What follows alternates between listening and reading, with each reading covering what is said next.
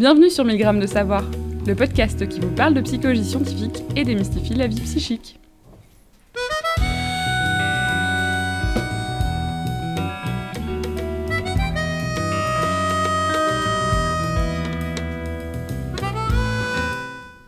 Chères auditrices, chers auditeurs, peut-être aurez-vous envie de faire une petite sieste après ce podcast. En effet, notre invité, Charline Urbain, a étudié les liens entre sommeil et mémorisation, et ses conclusions devraient ravir les personnes amoureuses de leur lit. Alors, Charline Urbain est professeure en faculté de psychologie à l'ULB.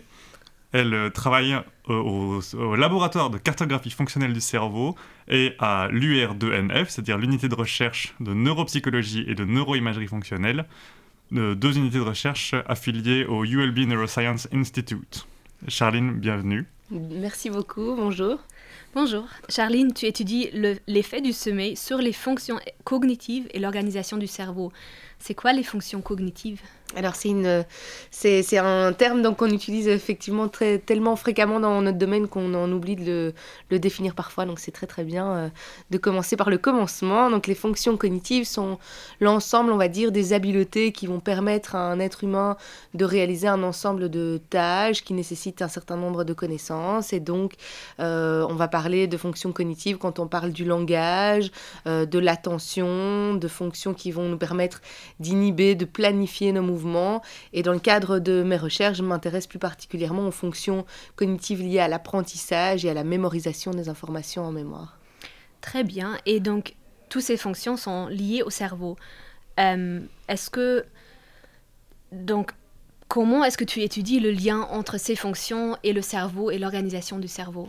Donc, euh, on va utiliser ce qu'on appelle euh, l'imagerie fonctionnelle, donc c'est-à-dire qu'on peut euh, étudier l'imagerie de deux manières, d'un point de vue structurel, donc étudier la structure du cerveau, la densité de matière grise, la densité de matière blanche, et ou étudier ce qu'on appelle l'imagerie fonctionnelle, donc c'est-à-dire demander à des participants, ici en l'occurrence ce sont souvent des enfants dans le cadre de mes recherches, de d'entrer dans un scanner et de réaliser un certain nombre de tâches cognitives, donc par exemple des tâches d'apprentissage, et on va regarder les différentes zones du cerveau qui vont s'activer euh, euh, lorsque l'enfant réalise cette tâche d'apprentissage. On va regarder plus particulièrement dans notre laboratoire, euh, dans nos laboratoires, et particulièrement au LCFC à Erasme, la dynamique, ce qu'on appelle la dynamique spatio-temporelle des activations. Donc on va regarder à la fois quand et où euh, les euh, différentes régions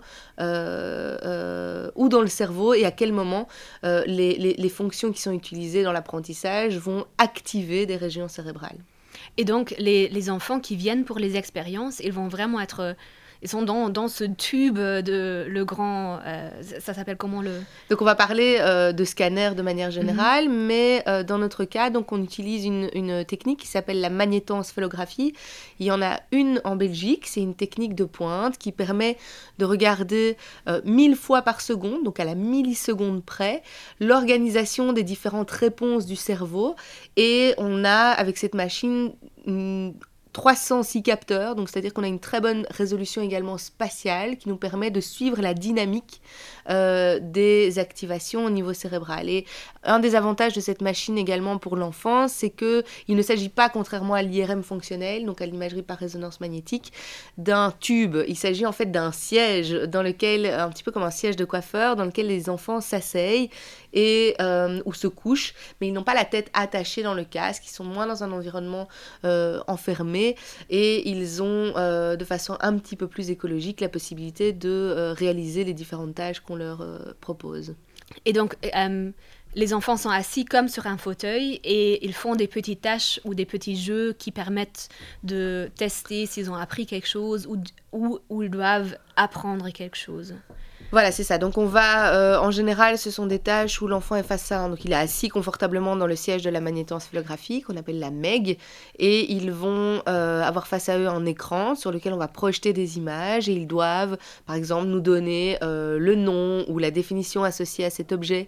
et évidemment, dans notre cas, on va regarder les différences qui existent au niveau du temps et de la localisation dans le cerveau des activations avant et après une période de sommeil, pour voir si le sommeil influence la réactivation et les différences de réactivation au niveau cérébral. Euh, tu fais donc partie d'un laboratoire de cartographie fonctionnelle du cerveau. Quand le tout venant pense à la cartographie, peut-être s'imagine-t-il un explorateur qui se rend dans des contrées inconnues pour représenter sur des cartes, par exemple des fleuves, des montagnes. Et est-ce que ce que tu fais, ce que vous faites dans ce centre, est assimilable à ça. Tu as déjà un petit peu développé la question des activations, euh, des activations locales dans le cerveau, mais peut-être peux-tu parler plus spécifiquement de ce projet de cartographie du... Alors, euh, le, le, projet de cartographier, c'est vraiment d'essayer de comprendre euh, la dynamique qu'on va appeler spatio-temporelle, parce que donc on a cette dimension de temps euh, on a des informations mille fois par seconde sur les activations et d'espace en fonction de ces 306 capteurs. Et donc, on va essayer de caractériser la dynamique spatio-temporelle de ces différents euh, euh, processus cognitifs au niveau cérébral. Donc, c'est-à-dire qu'on essaye vraiment de suivre dans le cerveau d'un enfant, dans d'autres études d'un adulte, enfant au développement typique ou d'un adulte avec ou sans difficulté, comment va s'organiser la séquence des activations cérébrales cérébrale euh, associée à une fonction spécifique. Et donc dans ce laboratoire, on va s'intéresser tantôt à la cartographie spatio-temporelle des aspects langagiers, parfois de mémoire, euh, mais ça touche toute une série de, fonctions différentes et dans des populations très différentes également. Ce, à quoi on s'intéresse de plus en plus également, c'est euh, la, manière dont ces différentes régions cérébrales non pas seulement vont s'activer par rapport à la tâche, mais vont aussi communiquer entre elles. Donc on va regarder ce qu'on appelle la connectivité cérébrale. Donc quand on réalise une tâche, comme par exemple une tâche d'apprentissage, quelles sont les différentes régions du cerveau et à quel moment elles vont communiquer entre elles pour euh, permettre euh, un fonctionnement optimal euh, du système. Et donc, une étude que tu as faite, c'est une étude sur les enfants entre 8 et 12 ans qui ont dû, si j'ai bien compris, ils ont dû euh, faire une tâche d'apprentissage et après une sieste. Et après, tu as testé comment ils ont appris. Euh, qu'est-ce que tu as trouvé là? Donc en fait, dans cette étude, ce qui nous intéressait, c'était d'essayer de, de, comprendre l'impact du sommeil euh, sur le, justement ces apprentissages, parce qu'on sait que d'une part, ben, chez l'enfant, c'est important d'étudier ces aspects-là d'un point de vue euh, du développement typique, mais aussi parce qu'on sait qu'il y a beaucoup d'enfants qui ont des troubles d'apprentissage, des troubles cognitifs, et qui vont également avoir des difficultés lors du sommeil. Donc de voir s'il n'y a pas des associations entre les deux. Et hum, ce que l'on a découvert euh, via cette, cette expérience, c'est que seuls les enfants qui avaient pu euh, bénéficier d'une sieste de 90 minutes, donc une heure et demie, ils dormaient euh, euh, pendant une heure et demie avec un, un, dispositif qui nous permettait de nous assurer qu'ils étaient bien en train de dormir, bien sûr. ça permettait de faire passer les informations depuis les stocks de mémoire à court terme vers les stocks de mémoire à long terme.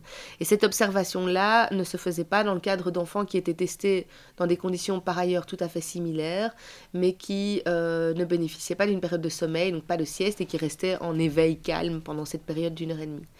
Euh, voilà, donc ça c'est principalement ce qu'on a montré. Et ce qui était euh, euh, particulièrement intéressant, c'est que ce sont des effets qui ont été observés chez l'adulte, mais pas aussi rapidement. C'est-à-dire que chez l'adulte, on voit ces phénomènes de réorganisation mémoire à court terme vers la mémoire à long terme après plusieurs jours, voire plusieurs semaines, alors que dans ce cas-ci, on observait cela après 90 minutes de sieste. Et donc une des hypothèses sur lesquelles on travaille maintenant euh, dans euh, notre laboratoire, c'est de savoir si ces phénomènes pourraient être éventuellement accélérés chez l'enfant par rapport à l'adulte. Euh, est-ce que l'enfant qui a une certaine particularité dans son sommeil, et en l'occurrence des proportions plus importantes de sommeil lent profond, n'aurait pas un avantage sur une accélération ou une, meilleure efficience des processus de consolidation euh, en mémoire par rapport à l'adulte. Donc la consolidation de mémoire, c'est... Euh, donc tu as parlé de la, de la mémoire à court terme et de la mémoire à long terme. Et donc ça, c'est différentes régions dans le cerveau. Donc, euh, la, les informations, euh, en tout cas pour le type de mémoire que l'on étudie, euh, sont initialement stockées dans des régions temporales qu'on va appeler l'hippocampe et la région para-hippocampique. Ok, donc c'est des structures Au, milieu du lobe temporal mhm. du cerveau. C'est une structure spécifique qui est responsable pour un peu garder les les nouvelles informations. Voilà, c'est ça. Et avec le temps, et notamment avec le sommeil, et peut-être éventuellement de façon accélérée avec le sommeil de l'enfant, ça c'est à vérifier par euh, ce qu'on mhm. est en train d'essayer de, de, découvrir avec euh, Alain Peifer qui fait sa thèse sur le sujet euh, dans mon groupe, c'est de voir si ces phénomènes ne sont pas éventuels de réorganisation mhm. depuis les régions hippocampiques mémoire à court mhm. terme, vers le néocortex, donc plutôt de façon distribuée au niveau cortical. Donc c'est euh, euh, des structures notamment du, du, du, cortex préfrontal, l'avant du cerveau, euh, où là les informations vont être stockées à plus long terme.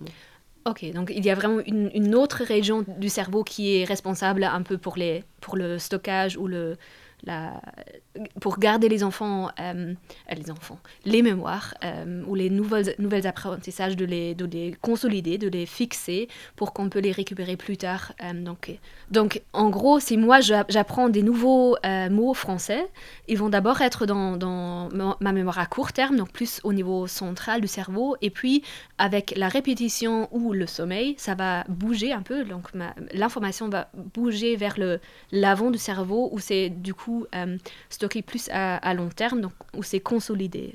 Donc l'idée, c'est que euh, il faut vraiment se représenter. Euh, souvent, on prend cette métaphore mhm. de quand on marche sur le sable, mhm. où nos pieds, au départ sur le mhm. sable, vont créer une trace. Donc ça serait la première trace mnésique, qui elle va venir temporairement temporairement mhm. s'imprimer euh, dans nos régions temporales du cerveau, donc au niveau des tempes, hein, un petit peu plus au-dessus des, oreilles, euh, et plus particulièrement l'hippocampe. Et l'idée, c'est que si on ne fait rien, si on ne repasse pas sur cet apprentissage, ben, la trace va progressivement disparaître. Elle est labile et donc elle va disparaître. Mhm.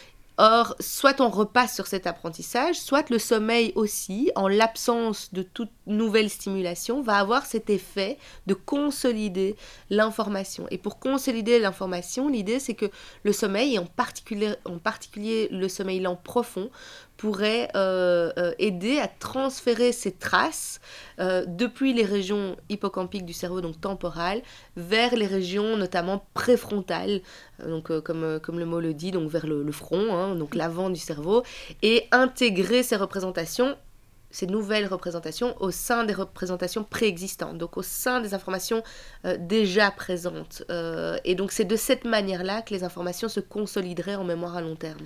Ok, donc ceci explique peut-être aussi, euh, donc on a lu ton, article euh, euh, sur ces, résultats et Kenzo et moi, on, était, on, se demandait parce que donc, tu as trouvé des effets sur l'anatomie du cerveau, donc des changements dans le cerveau, mais tu n'as pas trouvé des effets comportementaux. Donc, en soi, si on demandait aux, enfants s'ils se rappelaient bien de ce qu'ils ont appris, il n'y avait pas vraiment une différence entre leur, leur capacité de mémoire et celle des enfants qui n'ont pas dormi.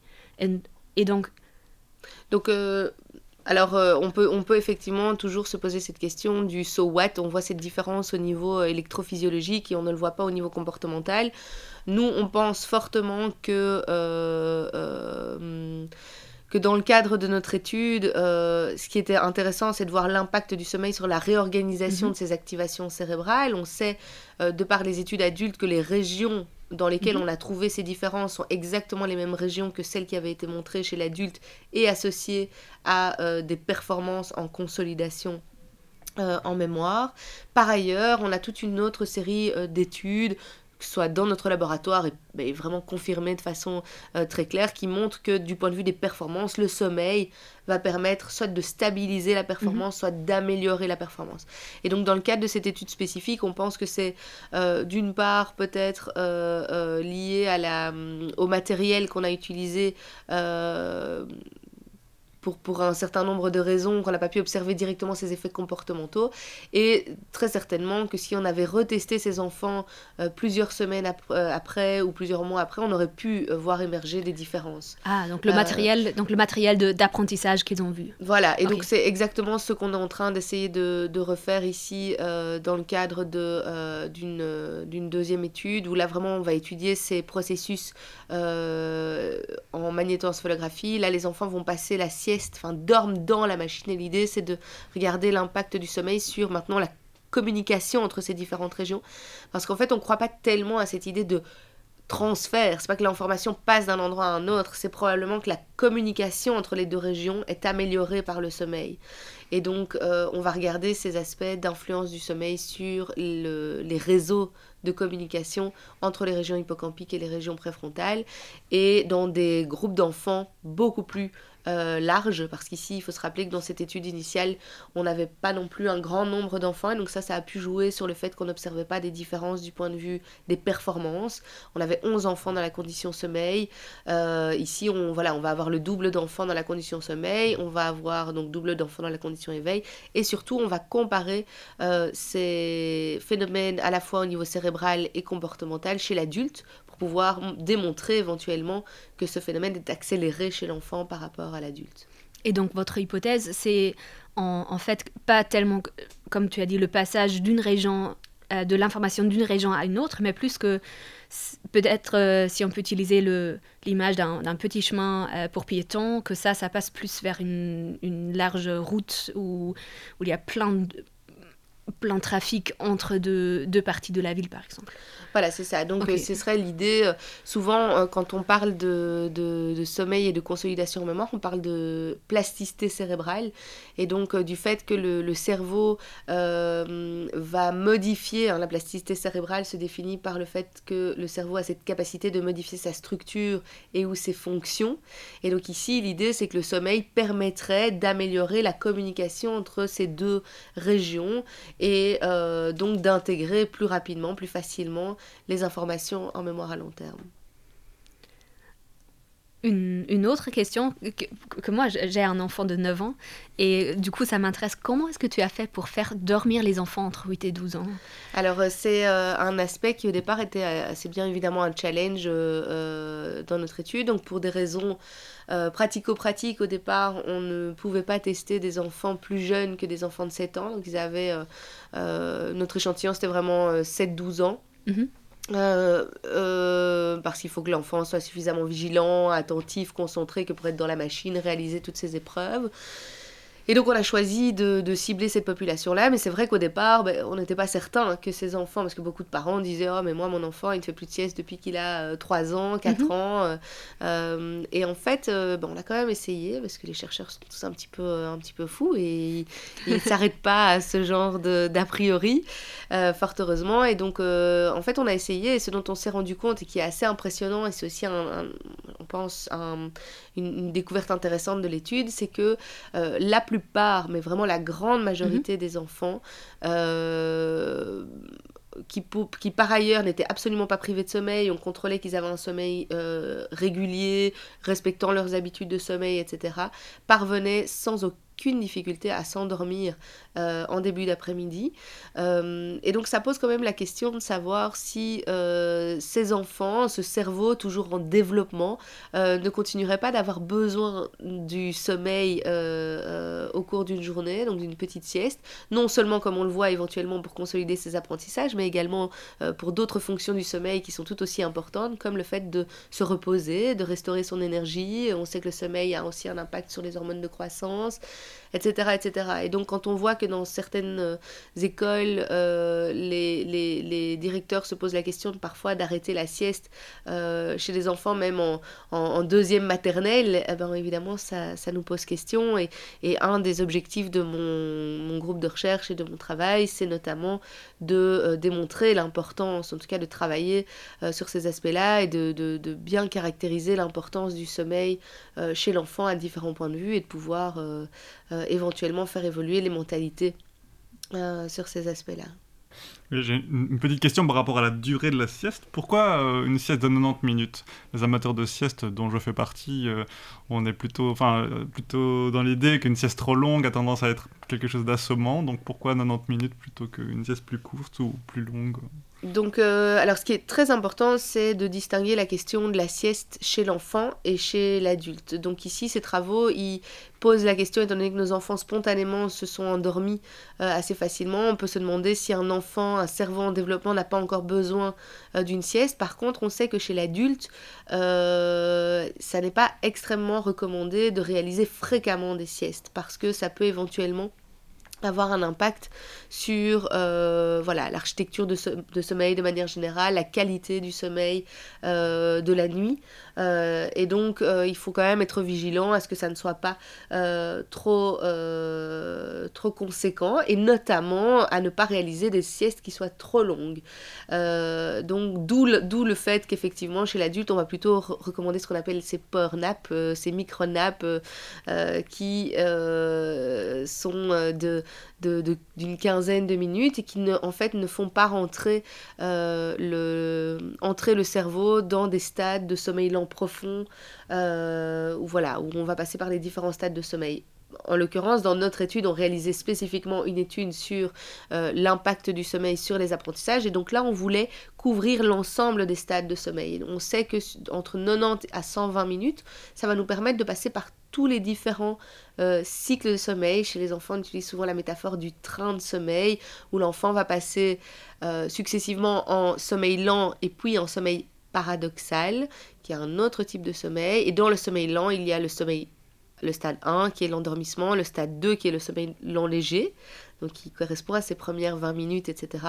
Et puis le sommeil lent profond. Et donc dans le cadre de notre étude, on voulait euh, voir l'impact des, euh, des différents stades de sommeil sur ces, ces aspects d'apprentissage, et ça c'est quelque chose qu'on continue d'explorer. Euh. Donc pour nos auditeurs, s'ils sont adultes, c'est plus une, une petite sieste d'un quart d'heure, peut-être une demi-heure qu'il faut faire ou qu'on peut faire. Et les enfants, ils devraient faire plus de siestes, euh, mais vraiment de, de plus longue durée, donc d'un cycle de sommeil de 90 minutes. Donc, ce, ce que je dirais plutôt, c'est que euh, l'adulte doit être vigilant à ne pas réaliser des siestes de façon récurrente euh, et certainement pas des siestes trop longues, donc plutôt un quart d'heure qu'une demi-heure.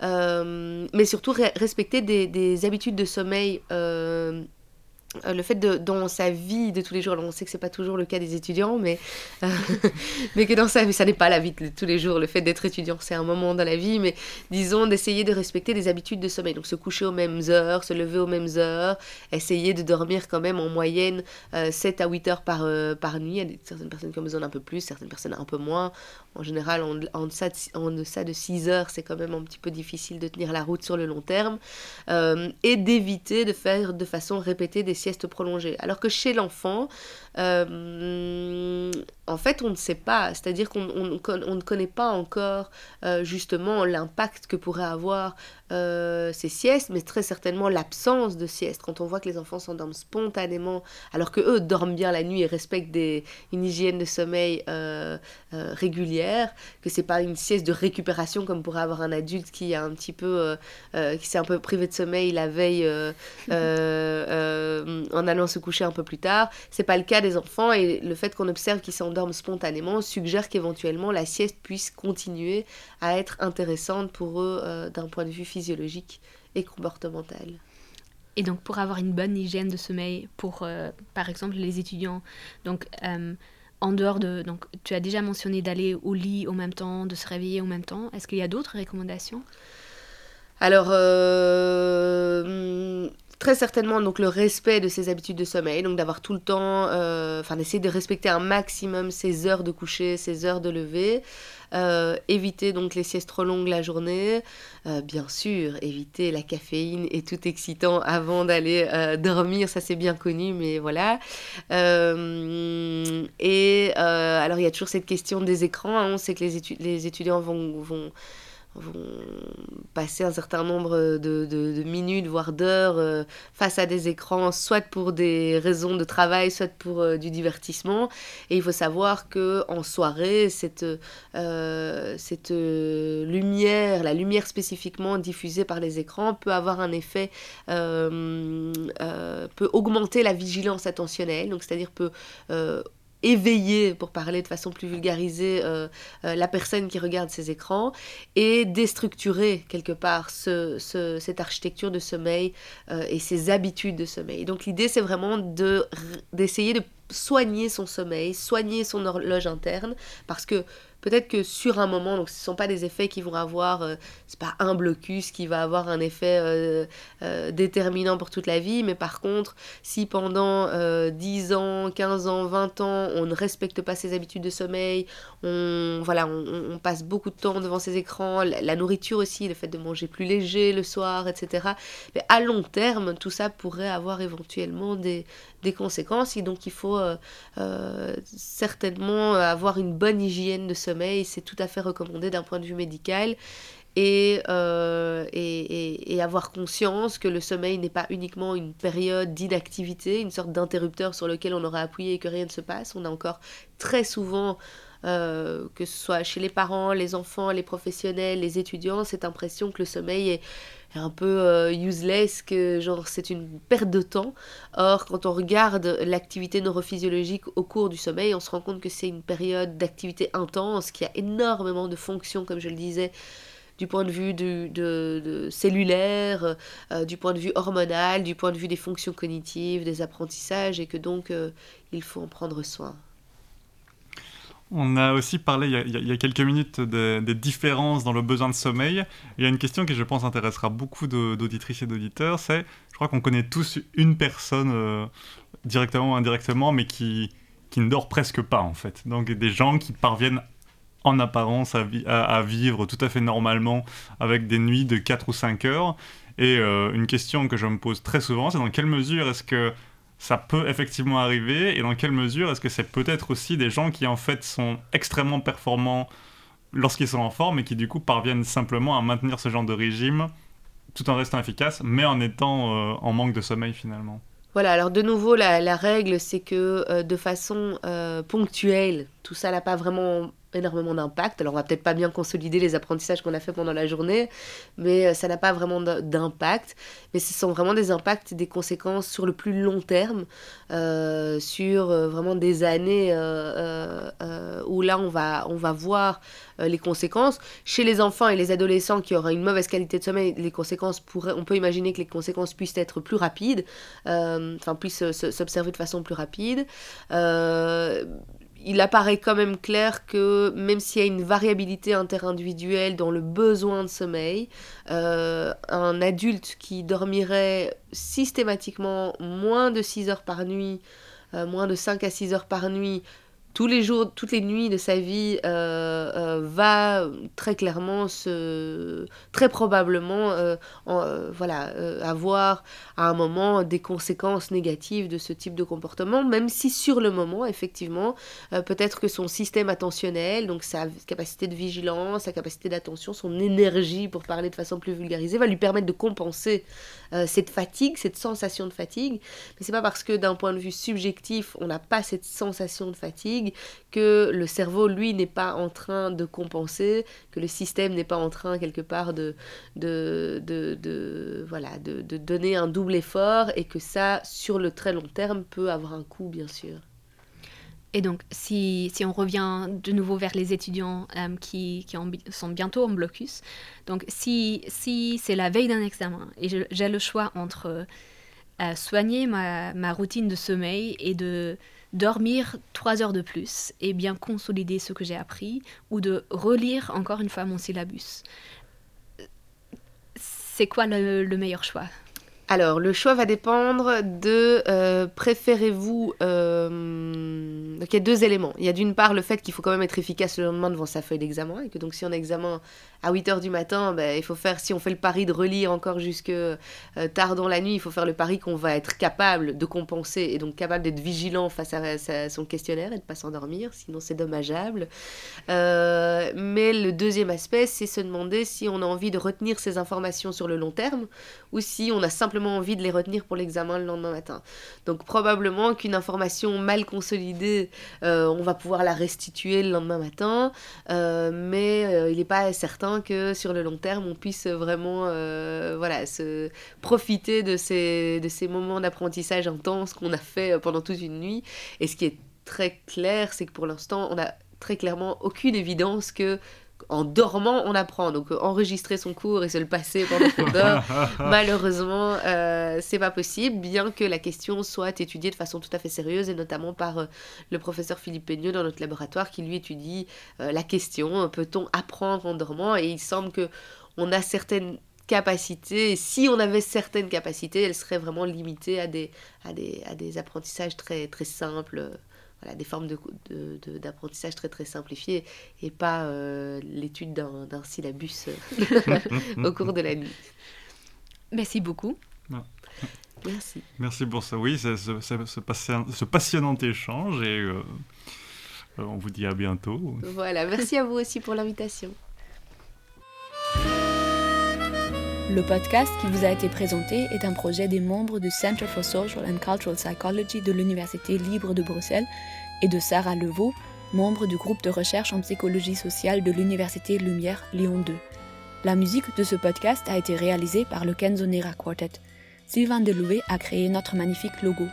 Vous trouverez des informations complémentaires sur le site du CESCUP, c e s c u p.ulb.be slash milgram-de savoir-podcast. N'hésitez pas à nous contacter sur Twitter at mcscoop ou par mail via 1000 de savoir at gmail.com. Vous pouvez vous abonner à notre podcast sur iTunes, Stitcher, SoundCloud ou via votre application podcast favorite. Merci de nous avoir suivis et à la prochaine fois.